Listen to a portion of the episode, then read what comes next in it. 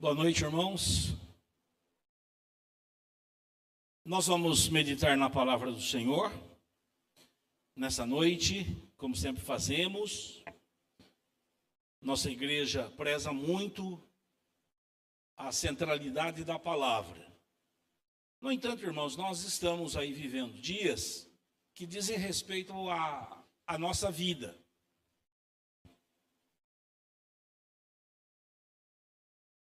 Quando eu comecei o meu pastorado, em 1981, cheguei numa igreja pequena, tinha lá um senhor muito sábio. E ele falou assim: Pastor, nunca se meta em política. Eu já vi igreja se dividir por causa de partido político. E aquilo sempre ficou na minha cabeça. Às vezes eu vejo algum pastor mais animado com esse partido, com aquele com aquele outro, eu fico pensando nas palavras sábias daquele presbítero já recolhido ao Senhor.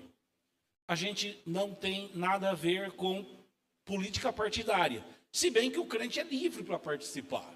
O pastor está proibido da nossa igreja de participar de partido político. Ele tem que deixar a igreja. Agora, cada crente pode participar. O que não pode é usar o púlpito como palanque. Aliás, hoje é proibido. Então ninguém, nenhum pastor pode fazer isso. E nós respeitamos o seu voto. Você é livre. A igreja pode fazer, e já fizemos muitas vezes, debater política, falar sobre política. Mas tem uma coisa, irmãos, que a igreja não pode abrir mão: é de orar pelo nosso país de interceder. Eu não tenho medo se um ganhar, se o outro perder. Para mim não tem importância nenhuma. A vida vai continuar. A vida vai continuar. Sem dúvida alguma. Ninguém fique profetizando isso ou aquilo que vai acontecer, que pode acontecer. Irmãos, nós cantamos, né? Nós cremos que a nossa vida está nas mãos de Deus. Nós gostaríamos de orar pelo nosso país. Nós queremos ter paz. E a nossa obrigação é orar por essa paz. Quanta briga por causa de política, até morte. Discutir isso, discutir aquilo. Então, irmãos, o que nós precisamos fazer, o que é bíblico, é interceder para Deus dar sabedoria, para Deus exercer a vontade dele, vença o candidato tal ou qual, nem vou dizer nome, né, para não dizer que eu citei primeiro o fulano, né? Que vença quem Deus quiser. Mas nós vamos ter que orar. E vença um ou outro nós também vamos orar. Será o nosso presidente. E esse respeito decorre das próprias Escrituras. Gostaria que você baixasse a sua cabeça e orasse para que nós tivéssemos dias tranquilos, como a Bíblia ensina a gente a orar. Que a gente respeitasse todos os nossos queridos com opiniões diferentes, com ideias diferentes, mas que acima de tudo seja glorificado o Senhor. Vamos orar.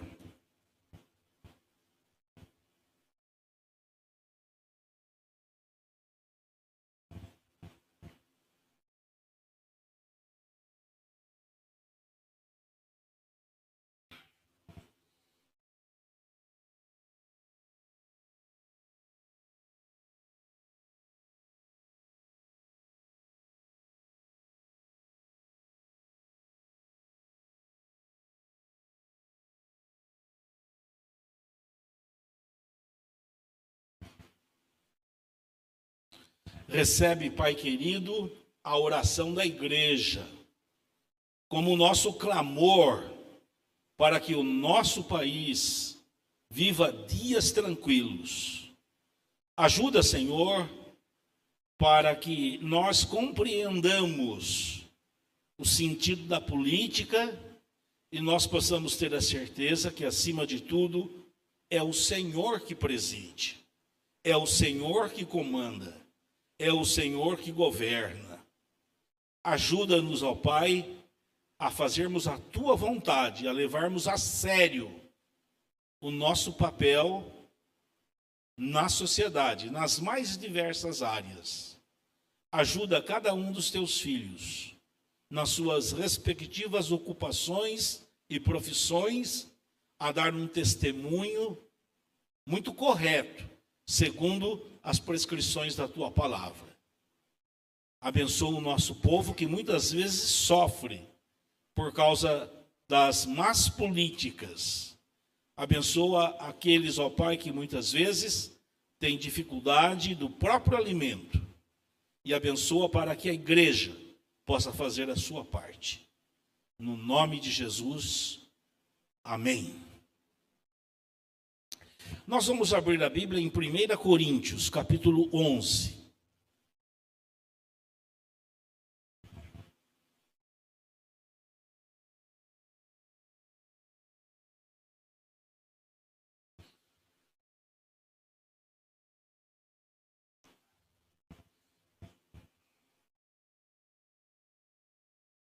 Se alguém trouxe a Bíblia, papel, que eu acho mais fácil né, para fazer o estudo, vocês vão perceber que o trecho que nós vamos ler é do versículo 17 ao 22. Depois nós vamos pular alguns versículos que fazem parte de uma interpolação que Paulo faz e ele continua o assunto. E eu vou explicar para os irmãos isso, só para vocês compreenderem é, o, o jeito do apóstolo Paulo escrever. E se a gente não presta atenção nisso, a gente mistura os assuntos. E a gente quer, então, que você possa uh, captar corretamente aquilo que nós queremos transmitir. Nós vamos falar sobre o culto na igreja. E eu quero desafiar vocês a pensarem como que era o culto lá nos dias do apóstolo Paulo? Como que as igrejas elaboravam as suas práticas litúrgicas? Nós não temos detalhes sobre essas coisas. Mas nós temos registro de que tinha problema, que tinha dificuldade. Então acompanhe a leitura, porque aqui está um exemplo de um pito, um, uma censura que Paulo fez ao jeito das pessoas participarem do culto na igreja. E é interessante a gente saber disso. E aqui Paulo vai dizer de uma igreja sem elogio, uma igreja que não podia ser elogiada. Então leio, acompanhe a leitura. Deixa eu só conferir. Ah, percebam, nas instruções a seguir, porém, não posso elogiá-los, pois quando vocês se reúnem, fazem mais mal que bem. Primeiro, ouço que há divisões quando vocês se reúnem como igreja. E até certo ponto eu creio. Suponho que seja necessário haver divisões entre vocês, para que se reconheçam os que são aprovados. Quando vocês se reúnem, não estão interessados de fato na ceia do Senhor. Alguns de vocês se apressam em comer a própria refeição. Como resultado, alguns passam fome, enquanto outros ficam embriagados. Será que vocês não têm casa onde comer e beber? Ou querem mesmo envergonhar a igreja de Deus e humilhar os pobres? Que devo dizer? Querem que eu os elogie? Certamente, não os elogiarei por isso. Agora, no versículo 23, Paulo vai dar as instruções como se deve celebrar a Santa Ceia. É o texto mais antigo que nós temos, viu? muito antes dos registros dos evangelhos. É o mais antigo. Então, Paulo, de vez em quando, o pastor lê esse texto para a celebração da ceia. Estão lembrados? Ele vai exatamente no versículo 23 até o versículo 32. Então, nós vamos pular, porque a gente não vai celebrar a Santa Ceia hoje. Tá bom? Mas vocês uh, prestem atenção nisso. E depois vocês conferem na sua Bíblia papel que fica mais fácil, porque o texto todo se abre. Então eu vou pular agora para o versículo 33. Será que o, o piloto consegue? Já foi? Beleza. Então veja, portanto, percebe essa, essa conjunção aí? Portanto, Paulo vai voltar ao que ele disse lá no começo, que ele disse assim: Eu não posso elogiar vocês. Portanto, meus irmãos, quando se reunirem para comer, esperem uns pelos outros. Se estiverem com fome, comam em casa, a fim de não trazer julgamento sobre si mesmos ao se reunirem. Eu lhes darei instruções a respeito de outros assuntos depois que chegar aí. Eu acho interessante. Ó, por enquanto é só. Eu tenho mais algumas censuras para te fazer. Tem mais pito. O pito continua. Quando eu chegar aí, eu falo com vocês. Mas hoje eu quero falar do jeito que vocês se reúnem, o culto que vocês participam, o culto que vocês celebram. Assim, irmãos, eu sempre digo: quando é que eu começo o culto ao Senhor? Às sete horas, quando eu chego aqui, eu acho que é lá em casa, quando você fala assim, hoje tem culto. A criançada diz, hoje tem igreja, né? Hoje tem igreja. Lá a igreja está lá. O templo está lá. Tem culto? Tem. Mas quando que começa o culto? Quando você até escolhe a roupa que você vai vestir.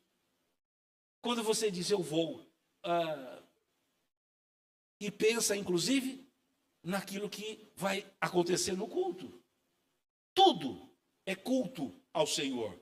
Mas, especificamente, tem um momento de culto público, onde a gente se reúne para prestar culto ao Senhor. Nós temos o culto individual. Cada um de nós podemos cultuar ao Senhor. Não tem muita regra, né? Qualquer lugar, qualquer jeito, qualquer cômodo de casa, até na rua. Tinha lá um presbítero da igreja que eu fui pastor que ele dizia, ele era vendedor, ele viajava muito de carro. Ele dizia que a cada 100 quilômetros ele fazia uma oração. Eu falei, mas o senhor parava ou não? Ah, não parava sim, pastor. Né? Para o carro e fazia uma oração. Era o culto dele. Tem uns que gostam de fazer culto particular antes de dormir, tal, tal, tal. Culto doméstico, uma das práticas que a igreja mais desafiou as famílias de grande importância, de grande interesse. E se vocês não fazem, pensem em fazer. Reunir lá um ou dois ou três e cultuar o Senhor. É tão bom. Mas Paulo foi esse pastor muito preocupado. Paulo é o próprio fundador dessa igreja. Paulo que dá início a essa igreja. Pastor, mas como o senhor sabe disso? Está escrito na Bíblia posso ajudá-los. O livro de Atos, vejam, nós temos no Novo Testamento o Evangelho. Eu gosto sempre de falar no singular. O Evangelho é a boa nova de salvação. E esse Evangelho é contado por quatro pessoas. Igreja, quais são eles? Mateus. Depois que livro vem? Atos. Atos é o livro de história. É como se deu a expansão do cristianismo. E a gente vai ver cada apóstolo indo para um canto. Nós não temos a história de todos os apóstolos. A tradição da igreja conta onde cada apóstolo foi. Mas no livro de Atos, nós temos principalmente de alguns. E Paulo, que é um apóstolo que chega depois, por uma conversão muito extraordinária, tem ali o relato dos campos que ele fundou. E um deles é Corinto. Atos capítulo 18 tem a história da fundação da igreja em Corinto. E o texto lá em Corinto, de, de, em Atos 18, diz lá que Paulo permaneceu um ano e seis meses, começando essa nova comunidade de cristãos. E depois disso ele parte para outras cidades. E em cada cidade ele ia fundando, organizando igrejas. E a gente conhece na carta de Tito que uma das primeiras providências que ele fazia era eleger presbíteros. Por isso que a igreja presbiteriana entende que a forma de governo da igreja é aquela em que os presbíteros governam a igreja. Aí o nome da nossa igreja, Igreja Presbiteriana. É a igreja cujo governo é exercido pelos presbíteros, que os irmãos elegem. Mas Paulo não tinha condições de ficar voltando para essas igrejas que ele havia fundado. Muitas vezes, então, o recurso era mandar cartas. A gente vê aqui que é epístola. É um nome mais rebuscado, né? Uma epístola.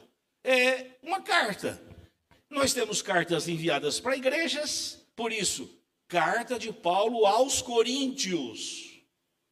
Temos as cartas pessoais, carta de Paulo a Timóteo. Então, tanto para igrejas quanto para pessoas.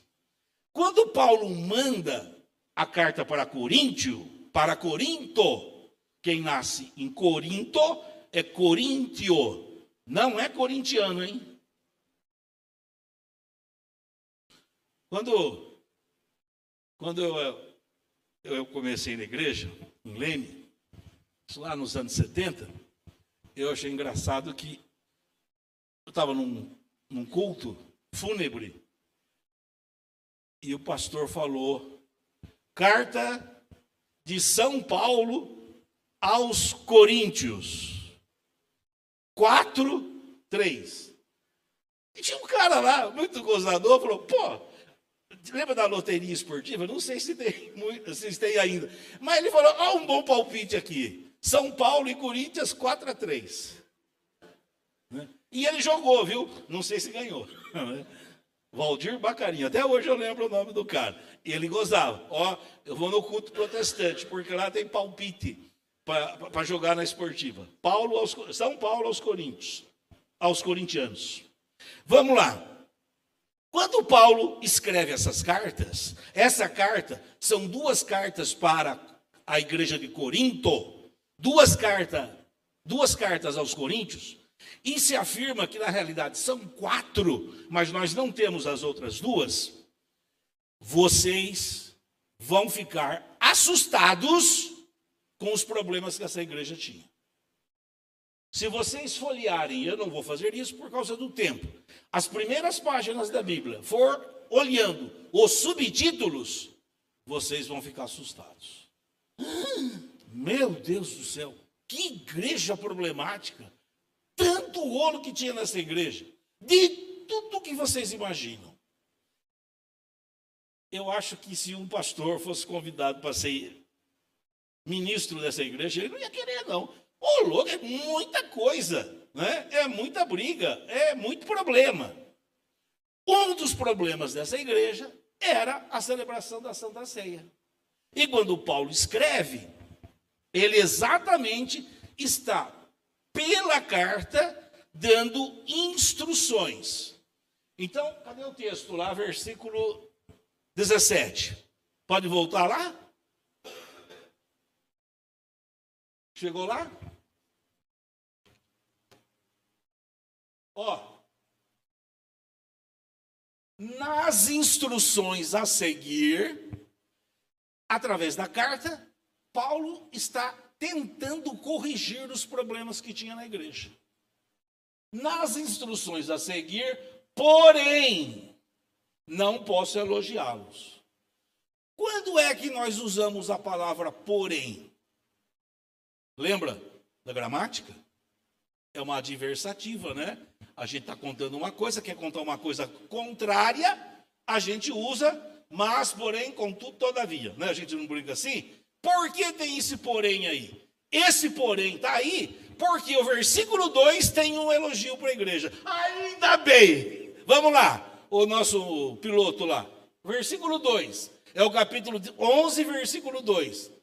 Eu os elogio, porque vocês sempre têm se lembrado de mim e têm seguido os, os ensinamentos que lhes transmiti.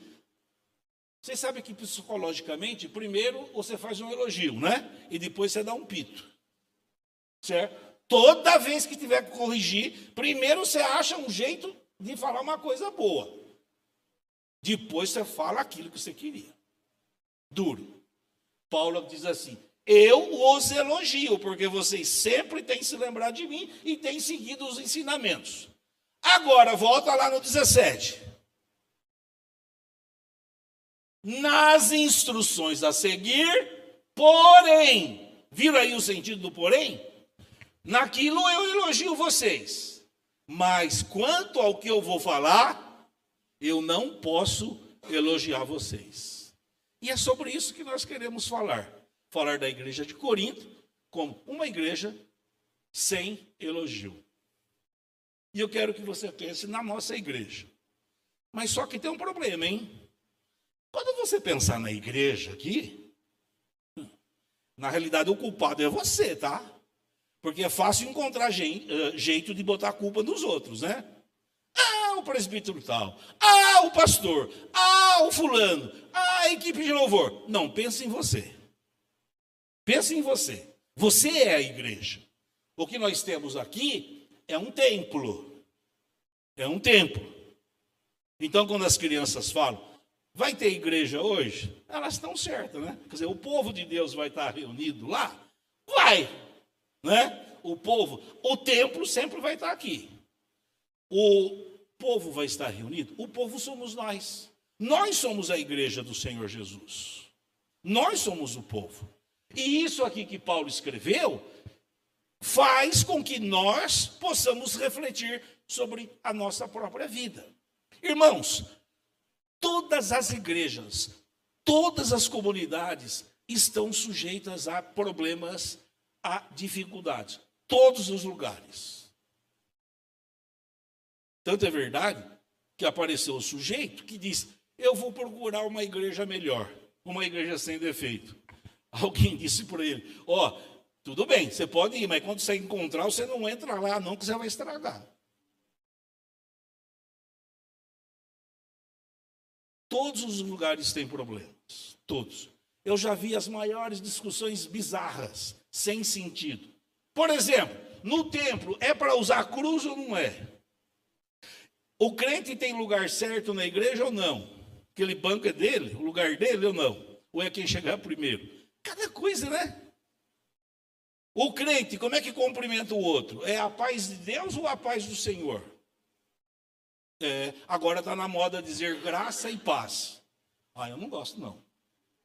Ah, eu não gosto. Porque não, não é assim que Graça e paz. Ah, mas é que está na Bíblia. Ah, mas em, em, em que parte? Ah, tem. Lá também está escrito: graça, paz e misericórdia. Por que você não diz graça, paz e misericórdia? Como que Jesus cumprimentava os discípulos? Shalom. Pode olhar. Shalom, a paz. Eu, a brasileiro, para mim, sabe qual é o cumprimento certinho? é aquele que na nossa cultura quer dizer a mesma coisa para o grego e para o, o judeu. Bom dia. Mas quando você fala bom dia para alguém, você deve estar desejando bom dia mesmo. Porque se você fizer aquela cara amarrada que chupou limão e não gostou, bom dia. Bom dia! Eu espero que hoje você esteja bem. Isso que é bom dia. Dá boa noite para o seu irmão aí, quero ver. Dá boa noite para o seu irmão aí. Tem cara ainda duro, né? Eu desejo que você tenha um momento muito feliz. É bem-estar. É o mesmo que shalom. É o mesmo que graça e paz. É o mesmo que graça, paz e misericórdia. E, e acho que é Paulo ou Pedro que diz assim: graça, paz e misericórdia vos sejam multiplicados. Melhor ainda, né? Aí, irmãos, qual era o problema dessa igreja? Vocês vão ficar pensativos sobre o que Paulo está falando. Então vamos lá. Está no 17? Ó, nas instruções a seguir, não posso elogiá-los. Por que, que Paulo não podia elogiar aquela igreja? Pois, quando vocês se reúnem, fazem mais mal que bem. Esse é o primeiro motivo que aquela igreja não podia ser elogiada no momento do seu culto. As reuniões não são edificantes. As reuniões não eram edificantes. As reuniões não traziam proveito para a pessoa. Quando você veio ao culto, a gente espera que esse momento seja tão bom para nós que quando a gente sai daqui, a gente fica melhor. Ou não é isso que você espera? Você entrou triste, você deve sair feliz.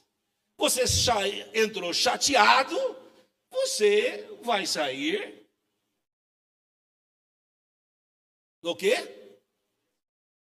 De chateado. É isso mesmo. Inchateado. Qualquer coisa assim. Você entrou numa situação, você entrou confuso, você sai ali com uma ideia de organização. Aí se desenvolveu há alguns anos uma ideia de igreja como comunidade terapêutica. Irmãos, eu já vi muita prova, muitas provas disso. De, por exemplo, tá com muita dor de cabeça e vir para a igreja e não ter mais. Bem, foi milagre? Ah, eu não sei se foi milagre, mas sei que a reunião foi tão boa que eu esqueci da dor de cabeça, passou. Eu não tomo remédio para dor de cabeça, via de regra. Eu não tomo. Ah, eu não estou prescrevendo para ninguém ah, desajustar-se com o seu médico, tá? Só estou dizendo isso, que muitas vezes nós lançamos mão de recursos que nós nem precisaríamos. O seu bem-estar depende da sua relação com Deus. Por exemplo, eu fiquei encantado hoje com a escolha dos cânticos, né? A gente não é para ter medo. É natural que a gente tenha medo de uma ou outra coisa, mas isso não pode tirar a nossa paz. Isso não pode tirar a nossa tranquilidade. Não, irmãos, nós não confiamos em Deus, nós não dizemos isso. A minha vida está nas mãos de Deus, porque tem, porque tem medo. E se tem medo, peça ajuda. Uh, ore, fale isso para o Senhor. Então a igreja tem que ser uma comunidade terapêutica. Tem que ser um lugar que te faça bem. Olha o que acontecia aqui. Quando vocês se reúnem, vocês saem piores do que entraram. E eu espero que hoje seja uma experiência para você. Mas esse culto ser edificante depende de você também. Você é a igreja. É como você se relaciona com o outro. É como você se comunica com o outro. A gente se chama de irmão, né? É verdade que tem irmão que briga muito, né? Mas aqui pelo menos a gente vai nos lembra, se lembrar disso. Olha, toda vez que a Bíblia nos ensina a orar, e nós temos a oração clássica que pediram para Jesus ensinar, a oração do não é do Pai meu, do Pai nosso. Nós somos povo, povo santo de Deus. Nós somos irmãos nós devemos nos congregar. Ó, congregar, juntos estar cada vez mais nesse tempo de comunhão. Nós devemos nos conhecer. Nós devemos ter comunhão. Se vocês pegam te o texto de Atos dos Apóstolos, uma das características da igreja era a comunhão. Era esse relacionamento de fraternidade. Você chega aqui muitas vezes, encontra às vezes um debate, uma discussão, uma situação chata, um problema. Você é chamado para resolver isso, não para botar lenha na fogueira. To, todos estão sujeitos a dificuldades e problemas, mas nós somos resolvidos, nós somos incumbidos de resolver isso, de fazer parte da solução de amar o outro, de contribuir. E a nossa igreja, irmãos, preza muito isso, preza a comunhão. Há uns 30 anos, o presbitério lançou um estudo aqui para saber qual seria um número ideal de membros de cada, no... de cada uma das nossas comunidades. Nós estudamos isso. O resultado de 30 anos atrás foi o seguinte: que uma igreja não deveria ter mais que 150 membros para um pastor. O pastor não dá conta de mais do que isso. E também, a partir desse número, os crentes passam a nem se conhecer. Você já foram em megas igrejas? Você entra como desconhecido, passa uma rodoviária, né? Entra e sai, entra e sai. Não, isso não é igreja do Senhor. Nós não temos que ter esse sonho de ter uma mega igreja. O pessoal fica discutindo, a igreja da Coreia tem 40 mil membros. Irmãos, vocês, vocês vão ver, mas não é assim que funciona o culto lá. O culto funciona em células, grupos pequenos, grupos de comunhão. Olha aí as nossas reuniões semanais. É de comunhão, para a gente se conhecer, para a gente poder partilhar a palavra. Então, uma igreja que não preza essa esse aspecto terapêutico do culto, que o culto te faz bem, que o culto te abençoa, que o culto te ajuda, que o culto te leva a ficar melhor do que você entrou, é uma igreja que não merece ser elogiada. E eu quero fazer parte de uma igreja assim, que eu entro e eu saio melhor. Quem pensa o contrário? Quem pensa diferente? Eu acho que é impossível. Agora, Paulo ainda vai dizer um outro problema dessa, uh, dessa igreja. Versículo 18. Só muda lá, por favor. Primeiro, ouço que há divisões quando vocês se reúnem. Vocês perceberam que todas as vezes que Paulo está falando, ele usa a mesma chave. Quando vocês se reúnem, quando vocês se reúnem. Ó, há divisões quando vocês se reúnem como igreja. E até certo ponto eu creio. Se você pegar o comecinho da primeira carta, dessa carta aos Coríntios, você vai ficar assustado com essa questão da divisão. Eu sou de Cristo, eu sou de Apolo, eu sou tal, tal, tal. Quem são estes? Paulo pergunta. Homens através dos quais vocês creram. Aleluia! Nós não temos que nos dividir por causa de ideias. Nós temos que estar juntos. Agora, no versículo seguinte, os estudiosos dizem que Paulo faz uma ironia, é uma brincadeira com as palavras. Vejam, suponho Veja, eu quero que vocês percebam a ideia do texto. Paulo escrevendo, censurou aquela igreja, pelo que ela não podia ser elogiada, ante o fato de haver divisões. Paulo daí faz uma, eu não posso dizer gozação, mas é uma ironia, para ficar mais bonito, né? Suponho que haja que seja necessário haver divisões entre vocês, para que se reconheçam os que são aprovados.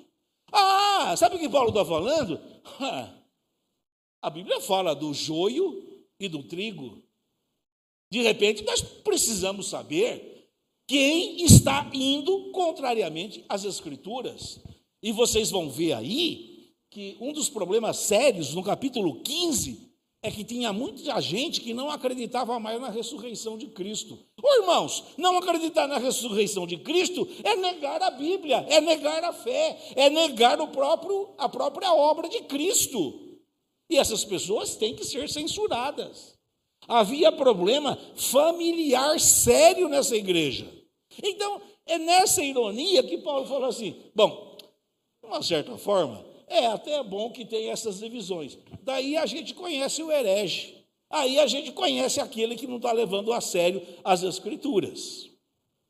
Então, aquela igreja não merecia ser elogiada porque as reuniões não eram edificantes, porque havia partidos. A ideia do partido é pior exatamente por causa disso. É aquilo que a gente chama de panelinha. E eu vou mostrar para vocês que tem panelinha aqui também. Ixi. Pastor, está na hora. Vai ter debate hoje, né? Por que, que tem panelinha? Por exemplo, quantas pessoas você conhece aqui pelo nome? Verdadeiro, pelo nome. Quantas pessoas? Você sorriu. Então vou perguntar para você. Brincadeira. Quantas pessoas você pode olhar aqui e dizer, eu conheço? Sim, sim, sim. Sei quem é. É porque no culto, quando você vem, desculpe usá-lo como exemplo, tá? Você tem direito a um, a um bônus. Quando terminar o culto. Ou na volta de Cristo. É porque quando eu venho ao culto, eu simplesmente cumprimento sempre as mesmas pessoas. E sem querer, isso continua sendo assim. Eu não conheço os outros. Eu não conheço meus irmãos. Isso é panelinha. Porque quando tiver algum problema, aquele pessoal vai ficar do teu lado. E os outros que não te conhecem vão ficar contra. É panelinha, é partido. Por isso, hoje, você é desafiado, antes de sair do culto, conhecer três pessoas diferentes. E lá, na cara de pau, perguntar o nome a idade, o endereço, a profissão, enquanto tu ganha o CPF e o RG. Só. Mas você ter comunhão com as pessoas, você saber das necessidades, você participar da vida do irmão, você ver o quem ele é, o que ele faz, o que você pode ajudá-lo. Isso é comunhão, isso é fraternidade. Também nós vamos saber que pode acontecer de que tem gente que acha que na igreja, que a igreja é igual ao quartel. Quanto mais velho, mais importante ele é. Tem uns que falam, tem até fulano que é dono da igreja. Ah, todo lugar tem. Aquele é dono da igreja. Fica de, acima do pastor, né? O pastor tem que bater continência para ele. Que se não bater continência para ele, você está perdido. Nada, nada. O pastor é oficial de Cristo, né? é superior a todos. Brincadeira. Mas tem gente que acha que manda na igreja. Por quê? Meu pai fundou essa igreja. Meu bisavô foi pastor aqui. O que, que tem isso? Quem foi seu bisavô? Servo pelo qual essa igreja foi fundada. Eu ouvi em Brasília uma coisa muito parecida a isso, esses dias pastor fundou a igreja, lá quando começou o Brasil, nos anos 60, 70, e ele se acha dono da igreja. E ele, ninguém aguenta mais o velho. Ninguém aguenta mais.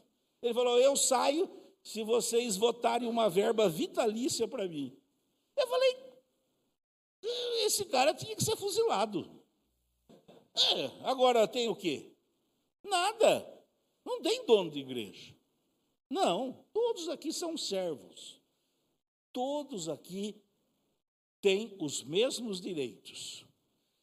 Bom, me parece que nós podemos esgotar isso. Tem mais coisas sobre partidos, mas vamos para frente.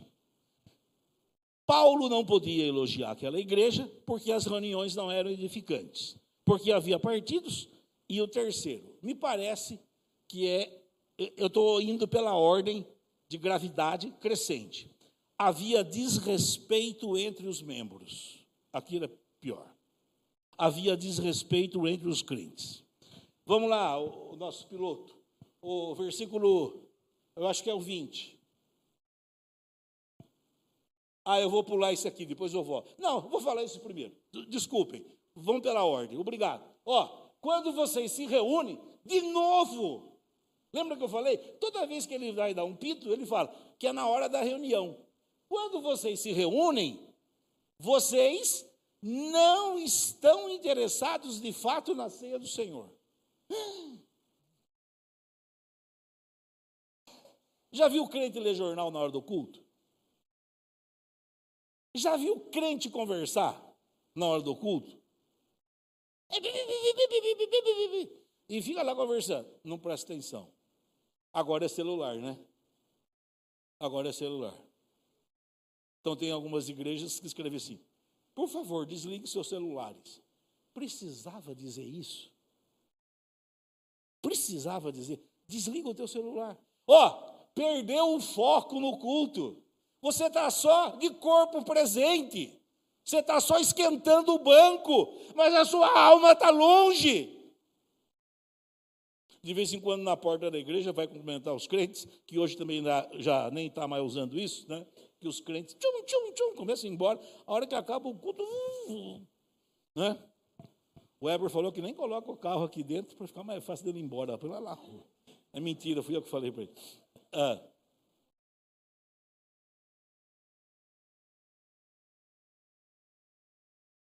perde o foco no culto. E às vezes na porta, na porta da igreja, eu pergunto assim: sobre o que, que eu preguei hoje mesmo? né? Sobre o que, que eu preguei hoje mesmo? Sobre o que, que eu preguei a outra vez que eu estive aqui? Faz três domingos. Pode responder, não. Né? Sobre o que o pastor pregou domingo? Né? Sobre o quê? Então, irmãos, a pessoa está na igreja e perde o foco. E aqui o problema era com a Santa Ceia. E vocês vão ver a questão de foco mesmo, o fulcro, o, o nó górdio, o problema, a ferida. Paulo estava tentando consertar uma questão a respeito da Santa Ceia. Mas, ó, quando vocês se reúnem, vocês não estão interessados de fato na ceia do Senhor. A cabeça está longe, está pensando em outra coisa. O cara não se desliga, fica pensando se deixou a panela no fogo, fica pensando o que tem no forno, fica pensando o que vai comer, fica pensando que amanhã é segunda-feira, o cara já fica triste. Não, irmãos, Vem aqui para louvar ao Senhor, participar do canto. Quando é hora de cantar, você canta, abra a tua boca, louve ao Senhor. Quando é hora de orar, você ora. Quando é hora de ler a Bíblia, você lê. Participa. Faz esse exercício. É culto público. Eu venho aqui para louvar ao Senhor, para agradecer ao Senhor, para participar. Deus alimenta a sua alma. Deus quer tornar melhor a sua vida. Mas os crentes estavam lá, pensando nas festas, pensando. preocupado com o horário. Eu venho da igreja católica, mas até os meus 14 anos eu era praticante. Só que é o seguinte, era praticante, mas era o seguinte: a gente ia na missa do sábado, porque no domingo era muito chato. Tinha que ficar em casa para fazer as coisas. Então, a missa do domingo, o católico é obrigado a ir à missa uma vez por semana, principalmente no domingo. Aí a missa do sábado começou a valer. Você não precisava ir no domingo, mas ia no sábado. Só que no sábado tinha cinema. Então a gente ia um pouco antes de acabar, de, de começar a sessão, não é? E teve um dia lá que o padre atrasou. Foi o maior sermão que eu levei na minha vida. Então eu me lembro até hoje. E o meu grupinho de moleque lá, né? 14 anos, adolescentes, tá aquele fogo de ir embora, né? Sabe que vai, não vai? Será que dá hora? É, quando a gente estava saindo, o padre parou a missa e falou: aqueles meninos lá podem esperar um pouquinho que a missa já vai acabar. Foi o maior sermão que eu levei em público. Né? Eu sempre fico preocupado com isso. Mas também o pastor não pode se delongar tanto, né? havia agora perdeu o foco, perdeu o foco. Bom, agora vamos para o a questão. Versículo 22. Não, é 21, né? 21. 21 e 22. Eu vou ler tudo junto e vou voltar. Alguns de vocês se apressam em comer a própria refeição. Como resultado, alguns passam fome, enquanto outros ficam embriagados. Passa o outro, irmão. Será que vocês não têm casa onde comer e beber? Ou querem mesmo envergonhar a igreja de Deus e humilhar os pobres? Que devo dizer? Querem que eu os elogie? Olha aí, Paulo. Querem que eu elogie vocês quando vocês fazem isso? Certamente não os elogiarei por isso. Aqui precisa de uma explicação que é um pouco longa, mas eu vou resumir. Olha, nós estamos na Grécia, nós estamos em Corinto, Paulo também pregou em Atenas. E vocês lembram lá do capítulo 17 de Atos, se não lembram, deve lembrar, uh, ir lá, que Paulo fala da enormidade de deuses. Para cada situação de vida, tinha lá um culto. E tinha até lá um deus que eles resolveram fazer como coringa, né? Se eles esquecessem algum, pelo menos eles oravam por aquele que era o chamado Deus desconhecido. Então valia para tudo. Bom, e para essa adoração havia muitas festas. Esses cultos a essas divindades eram festivos. Agora, irmãos, quando esses gregos, esses coríntios se convertem, gente, eles não largaram todos os costumes dele para trás. Ficava lá. É igual o crente querer ir na quermesse. De vez em quando. Ou você riu. É porque você vai. Aí, e compra rifa ainda de frango assado. E nunca ganha. Aí, aconteceu o seguinte.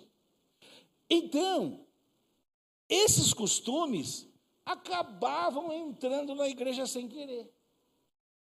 Dizem os estudiosos que, antes da celebração da Santa Ceia, tinha um tipo de uma festa de confraternização. Você já viu aquele negócio? Cada um traz um prato, um prato salgado e um prato doce. Já viu festa de crente? É assim, né? É. é aqui de churrasco. Né? É, era isso. Bom, a sociedade grega daquela época, assim como toda a sociedade, era muito estratificada, muito diferente, muitas classes sociais diferentes. E convertia gente de tudo quanto era lado. Lá em Atos 18 você vai ver o chefe da sinagoga se convertendo.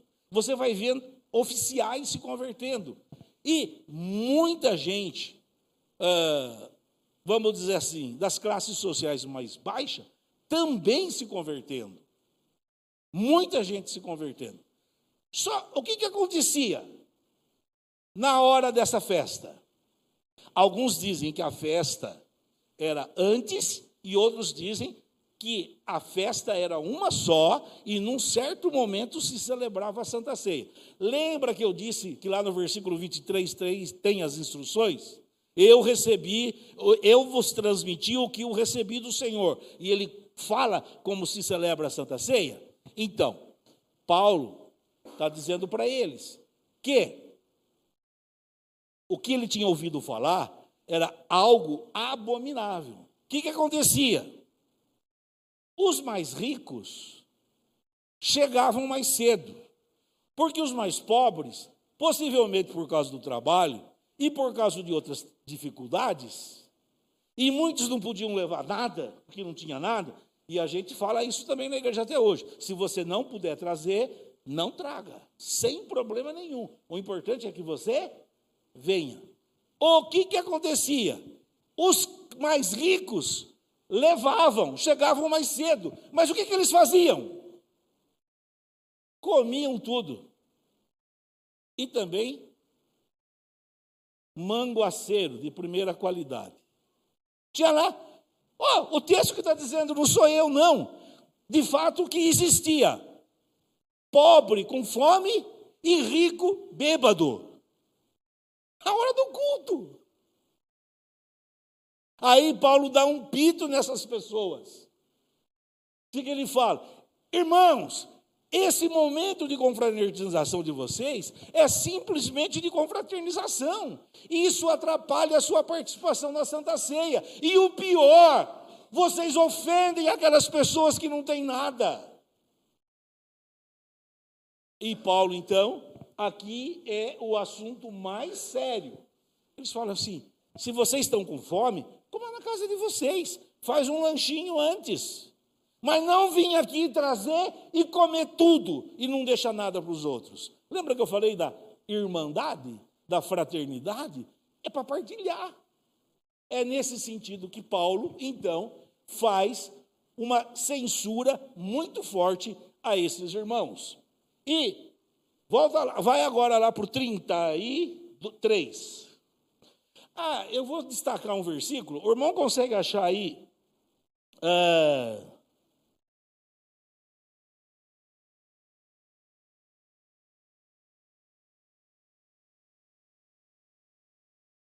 o versículo 30.